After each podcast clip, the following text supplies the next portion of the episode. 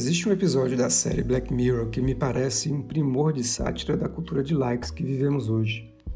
Ele se chama Nosedive e mostra a ascensão e queda de Lacey num esforço de alpinismo social. Lacey se situa numa sociedade em que tudo gira em torno de um sistema de classificação baseado em estrelas, que, naquele caso, iam de 0 a 5 com algumas casas decimais. Ela, por exemplo, inicia a história com nota 4.2 e precisa aumentar sua pontuação a fim de se mudar para um condomínio de luxo, o qual utiliza essa métrica para aceitar ou recusar possíveis novos moradores. Fica claro desde o início, assim, que nesse mundo retratado em Nosedive, todos querem ser populares e ganhar boas avaliações de outras pessoas, ou pelo menos quase todos.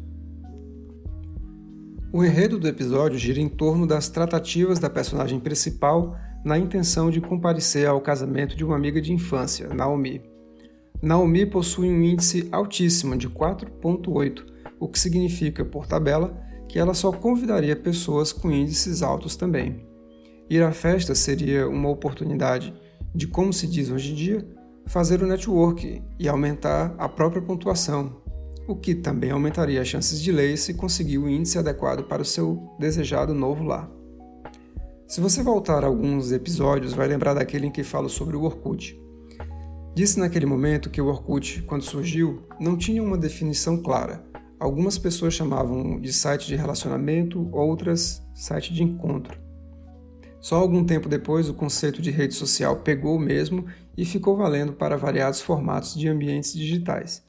A coisa foi tão longe que até o YouTube, que nasceu como uma plataforma de compartilhamento de vídeos, hoje já é chamado de rede social, a revelia de qualquer critério. Está claro que o episódio Nosedive de Black Mirror também utiliza o conceito de rede social, não materializado num ambiente digital, mas desmaterializado de forma pervasiva. Na história desse episódio, as pessoas têm acesso ao perfil de outras quando estão frente a frente, quando interagem presencialmente. Nesse processo, avaliam-se mutuamente da mesma forma como se avalia o motorista do Uber ou um filme na plataforma de streaming. Em Nosedive, todo mundo avalia e é avaliado ao mesmo tempo.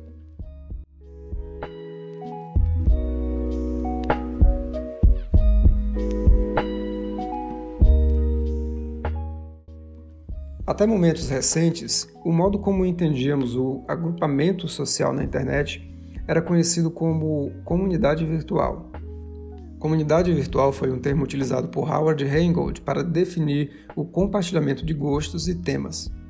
Por compartilhamento, Reingold não se referia exatamente ao procedimento técnico de compartilhar arquivos, mas sim ao fato de que as pessoas, quando se estabeleciam em comunidades virtuais, atuavam em torno de um certo assunto colocando suas atenções na formatação de uma coletividade que só existia por conta daquele interesse mútuo.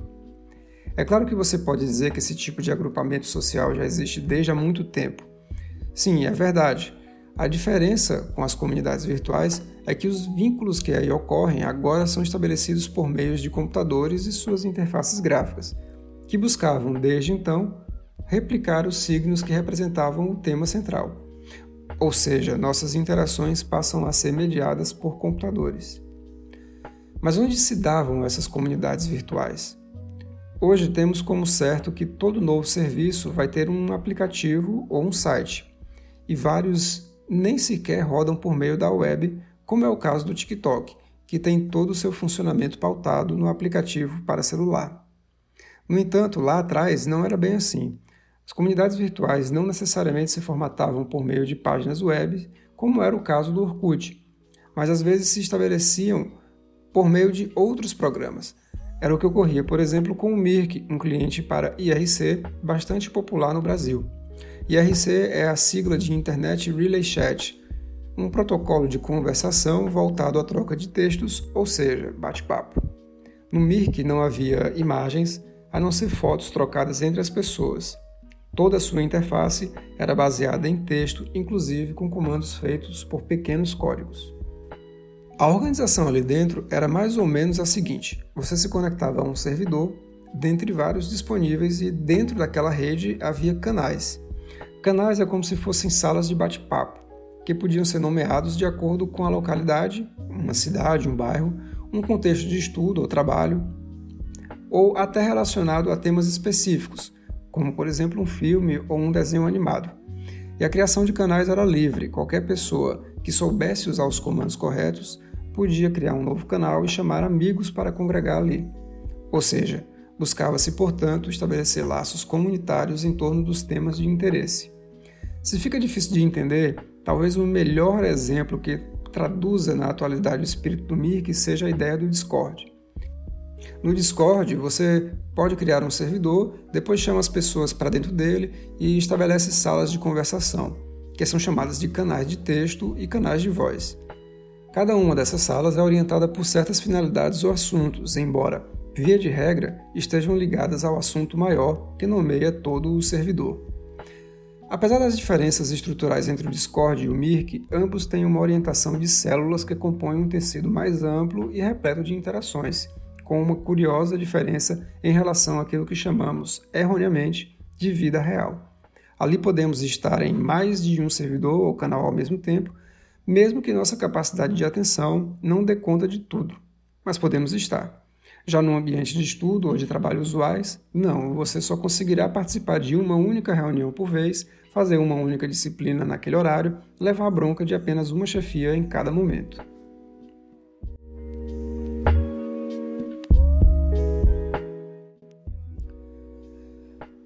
Conceito de comunidade virtual hoje até é um pouco desgastado, já não reflete tanto a realidade atual, mas ainda é importante pois é um dos primeiros a dar conta de novos formatos de sociabilidade que surgiu nos anos 90. Como essas formas de aglutinação social não eram bem compreendidas naquele ponto, precisávamos estudar para entender melhor. Bem ou mal, um pontapé inicial é sempre nomear as coisas, para poder chamá-las e identificá-las adequadamente. Outro passo importante é observar, descrever suas dinâmicas, dar atenção aos seus detalhes. É dessa forma, repleta de curiosidade, que a gente perde o medo diante dos novos fenômenos. Não é nada inteligente temer as novidades, embora até possamos desconfiar delas. Mas ter medo, assim, de cara, e dizer que elas fazem mal, isso não é sinal de inteligência. Um dos grandes medos daquele momento, aliás, residia no entendimento de que, na internet, você poderia ser quem você quisesse. Essa frase, às vezes dita com entusiasmo por alguns, ou às vezes dita com certa amargura por outros, mostrava um horizonte repleto de mistérios. Ser quem quiser na internet significava, para bem ou para mal, o estabelecimento de novos parâmetros de identidade. Isso significava meio que dizer que a internet era terra de ninguém, de fato, as pessoas do outro lado da tela não sabiam se você era realmente quem você dizia ser. E claro, você também não sabia se a outra pessoa do outro lado era quem ela afirmava ser. Pode ser que em algum momento alguns de nós tenhamos conversado com famosos que de repente resolveram se passar por pessoas comuns. Afinal de contas, lembre-se, recursos de foto, vídeo e áudio ainda eram bem escassos e simples. Sabe esses selinhos de conta verificada que há nas redes sociais? Então, nem pensar que havia algo assim nos anos 90.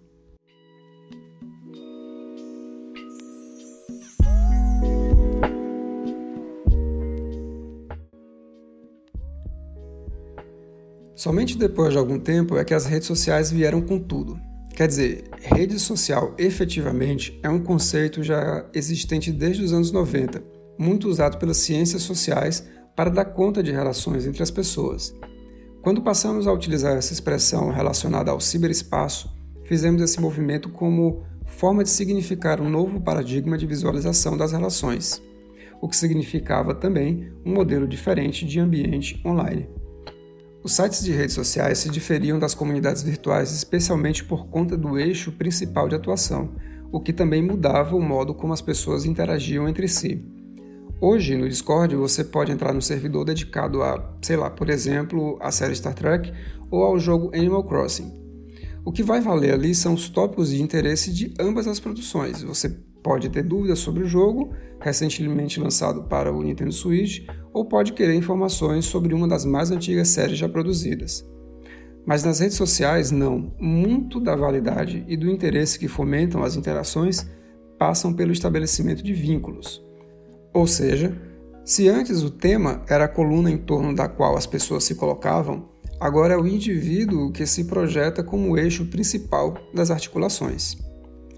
Esse modelo também estabelece diferenças nas próprias estruturações dos sites e dos aplicativos. Quando você cria uma conta nova num serviço como TikTok, você também recebe estímulos a se conectar com seus amigos. Estabelecer esse elo num ambiente online equivale a replicar os elos já efetuados em outros contextos escola, trabalho, faculdade, igreja, academia, natação.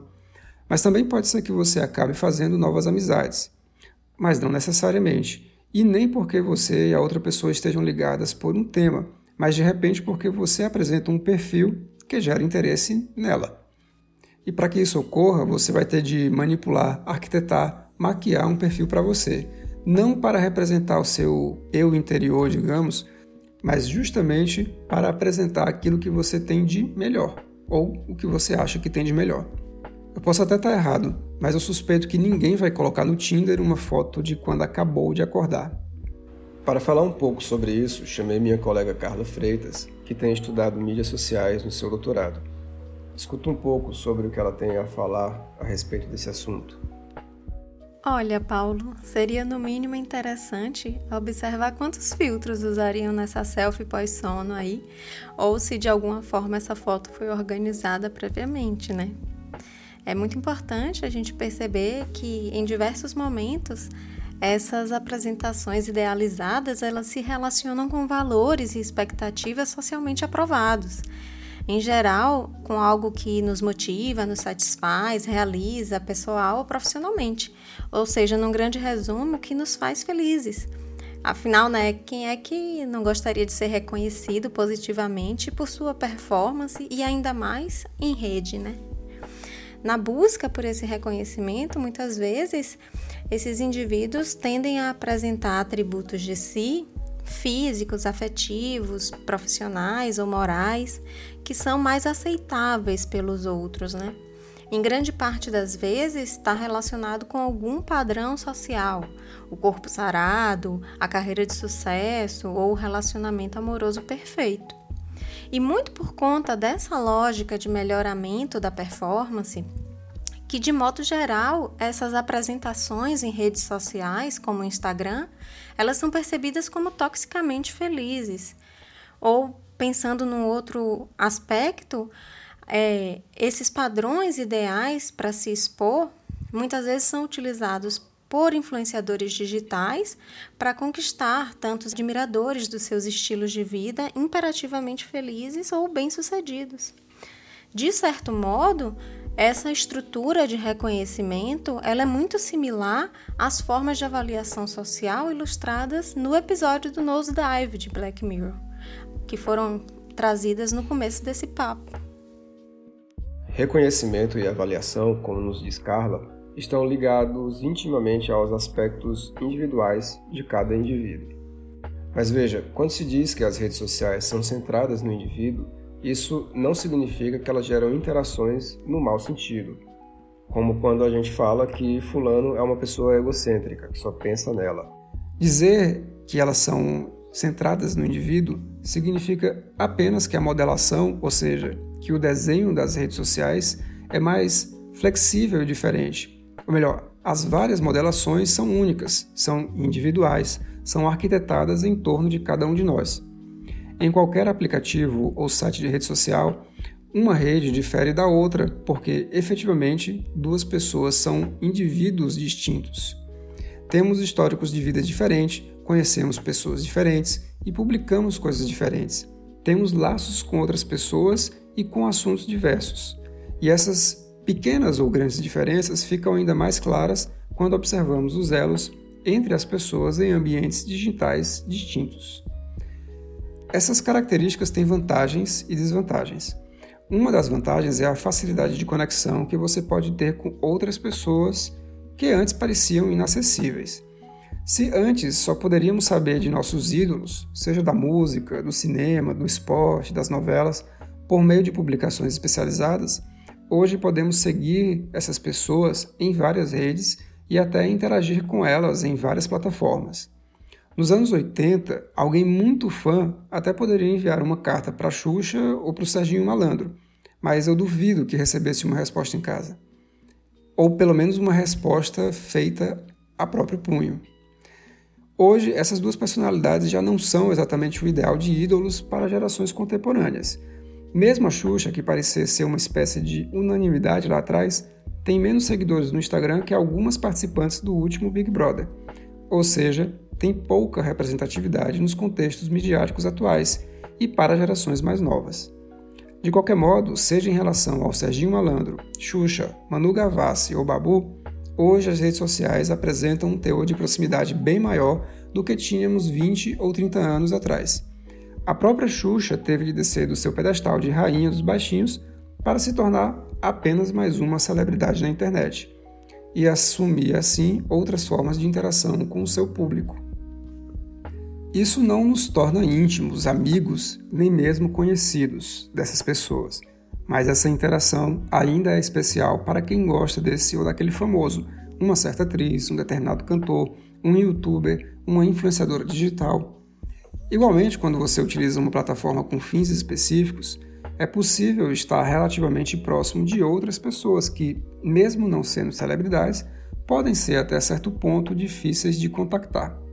É o caso, por exemplo, do LinkedIn, que permite que você crie conexões com diversas pessoas. Se você tiver a intenção de se aproximar de nomes importantes da sua área de trabalho, essa pode ser uma opção inteligente para dar alguns primeiros passos.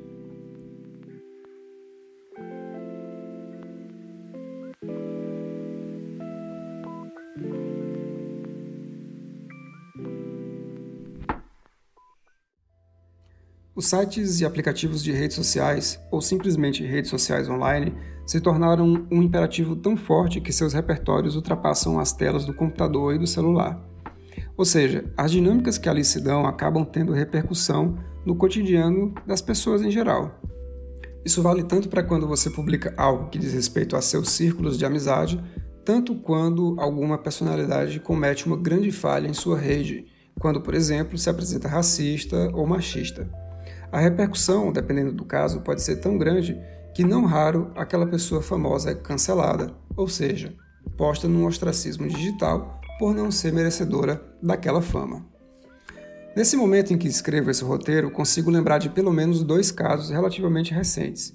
Uma da blogueira fitness, ou digital influencer, como se queira chamar, Gabriela Pugliese, que furou a quarentena durante a pandemia de Covid-19 e outro caso do também digital influencer PC Siqueira, acusado de trocar mensagens com teor de pedofilia. No primeiro caso, Pugliese publicou um vídeo em sua rede social em que fazia pouco da quarentena necessária. Já no segundo, conversas supostamente interceptadas foram vazadas por pessoas desconhecidas. Até o momento, enquanto gravo este áudio, não se sabe se as conversas são verdadeiras ou não. Esses acontecimentos, sejam reais ou falsos, trouxeram para cada uma dessas pessoas repercussões negativas, tanto em termos subjetivos quanto em termos de negócios ligados às suas imagens. E pode trazer implicações criminais a PC Siqueira se ficar confirmada a veracidade dos diálogos. E aqui mais uma palavrinha da Carla Freitas sobre essa querela com os famosos. Se há ou não uma verdade nesses fatos acaba perdendo um pouco de importância para os seguidores diante da quebra da expectativa e confiança, é uma, uma certa decepção com o influenciador digital. Porque se esse influenciador ele revela durante todas as suas publicações que age ou acredita em determinados princípios, e, por exemplo, ele é alguém que valoriza a saúde e o bem-estar, como no caso da Pugliese, e justamente quando esses elementos estão supervalorizados, como é agora um contexto de pandemia, ele ou ela age de um modo que contraria aquilo que foi revelado anteriormente, ele comete o que a gente pode ler como um deslize ou um passo em falso. E aí, possivelmente, o feedback negativo ou o julgamento, né, eles vão acontecer. Isso porque é questionada a legitimidade daquilo que o influenciador diz ser. Sejam através de comentários ou deixando de seguir o perfil, esses seguidores incomodados encontrarão diversas maneiras para criticar o comportamento. E ainda não dá para a gente desconsiderar que tudo isso acontece num ambiente que proporciona uma ampliação da visibilidade desses fatos, torna tudo ainda maior. Ao influenciador, nesses momentos, restariam tentativas ou estratégias para recuperar a imagem que foi construída inicialmente seja a partir de um pedido de desculpas ou deslocando a culpa para um hacker, ou mesmo fugindo das interações e desativando o perfil. Se antes um dos medos mais recorrentes se encontrava justamente na dimensão apócrifa das identidades online, hoje o jogo se inverteu. A identidade ou a identificação é bastante clara, pelo menos quando os laços são bem estabelecidos. Existem perfis fakes a rodo em todas as redes sociais, especialmente os chamados bots, mas eles exibem um padrão comportamental bem estranho, ou seguindo poucas contas, por exemplo, ou ainda seguindo contas totalmente sem sentido, ou até não tendo amigos que denotem proximidade física, ou seja, pessoas da mesma cidade, do mesmo bairro ou do mesmo contexto de estudo, trabalho ou diversão. Não é à toa que um dos modos de identificar a veracidade de um perfil é observando os laços de amizade que ele exibe e as interações e conversações que ele estabelece com outras pessoas, pois são justamente esses laços que servem como lastros de alguma realidade. Novamente, como disse, a característica egocentrada das redes sociais tem vantagens e desvantagens. O que importa, de fato, diante deste e outros casos é que atitudes online e offline repercutem entre si, numa demonstração de que essa divisão é irreal ou seja, não tem qualquer respaldo no modo como os acontecimentos se dão de fato. O erro de Pugliese não foi apenas ter furado a quarentena para participar de uma festa. De um certo ponto de vista, seu erro foi ter feito isso e publicar um vídeo em seu perfil. Afinal, o que não é publicado não existe, não é assim? De qualquer modo, a informação de que ela furou a quarentena poderia ter se espalhado ou vazado, como as conversas atribuídas a PC Siqueira. E aí ia pegar mal do mesmo jeito. Essa inseparabilidade entre online e offline é exatamente o que nos mostra a história de Black Mirror, em que Lacey tenta ter o máximo de pontos possíveis na rede social exibida no episódio. Em Nosedive, a rede social é uma espécie de aplicativo, uma interface acessível pelo celular, mas ao mesmo tempo é algo que se atualiza na medida que as pessoas se veem frente a frente e interagem entre si. Isso parece apontar para futuros formatos de interfaces de redes sociais especialmente quando pensamos nas características de pervasividade e ubiquidade, ou seja, quando lembramos que redes digitais e dispositivos eletrônicos diversos estão cada vez mais situados em todos os lugares de forma silenciosa, discreta, sem chamar atenção. Isso vale tanto para câmeras de vigilância quanto para sensores diversos que visam a monitorar multidões.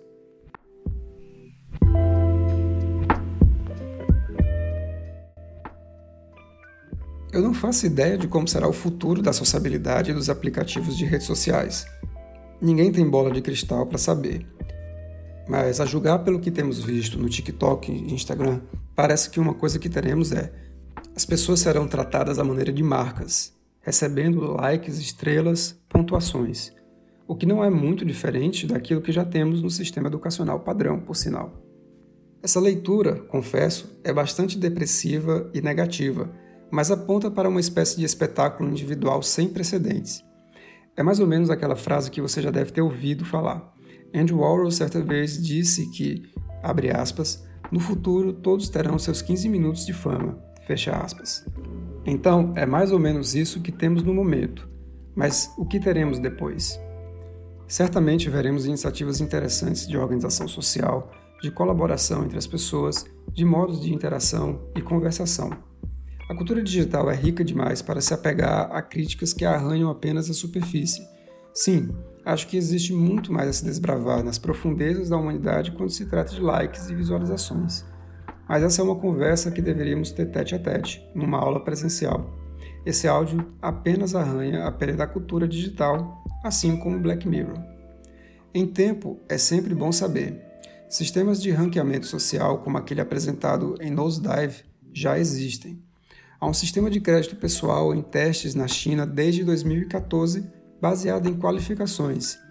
E notícias de janeiro de 2020 dizem que o governo pretende implantar de vez o sistema ainda esse ano. Nesse sistema, pequenas falhas cotidianas, como jogar papel na rua, fumar em local proibido ou até andar sem máscara por aí em tempos de pandemia, contam como pontuações negativas. Ao ter notas baixas, uma pessoa pode ficar impedida de viajar, de se matricular numa boa escola ou ainda ser negada para um bom emprego.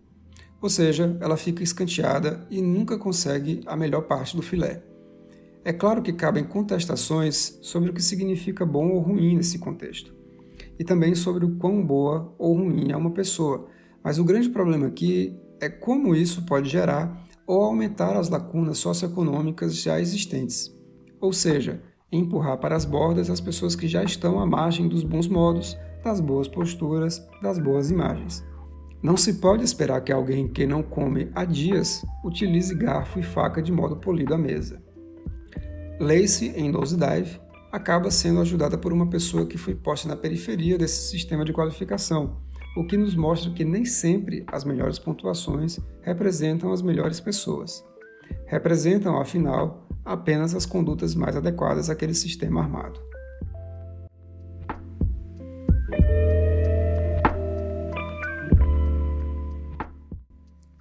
Esse é o podcast da disciplina Sociedade, Cultura e Tecnologia, ofertada no curso de Design Digital da Universidade Federal do Ceará, Campus Quixadá. Eu sou o professor Paulo Vitor Souza e me parece de fato que a vida tem sido cada vez mais Black Mirror.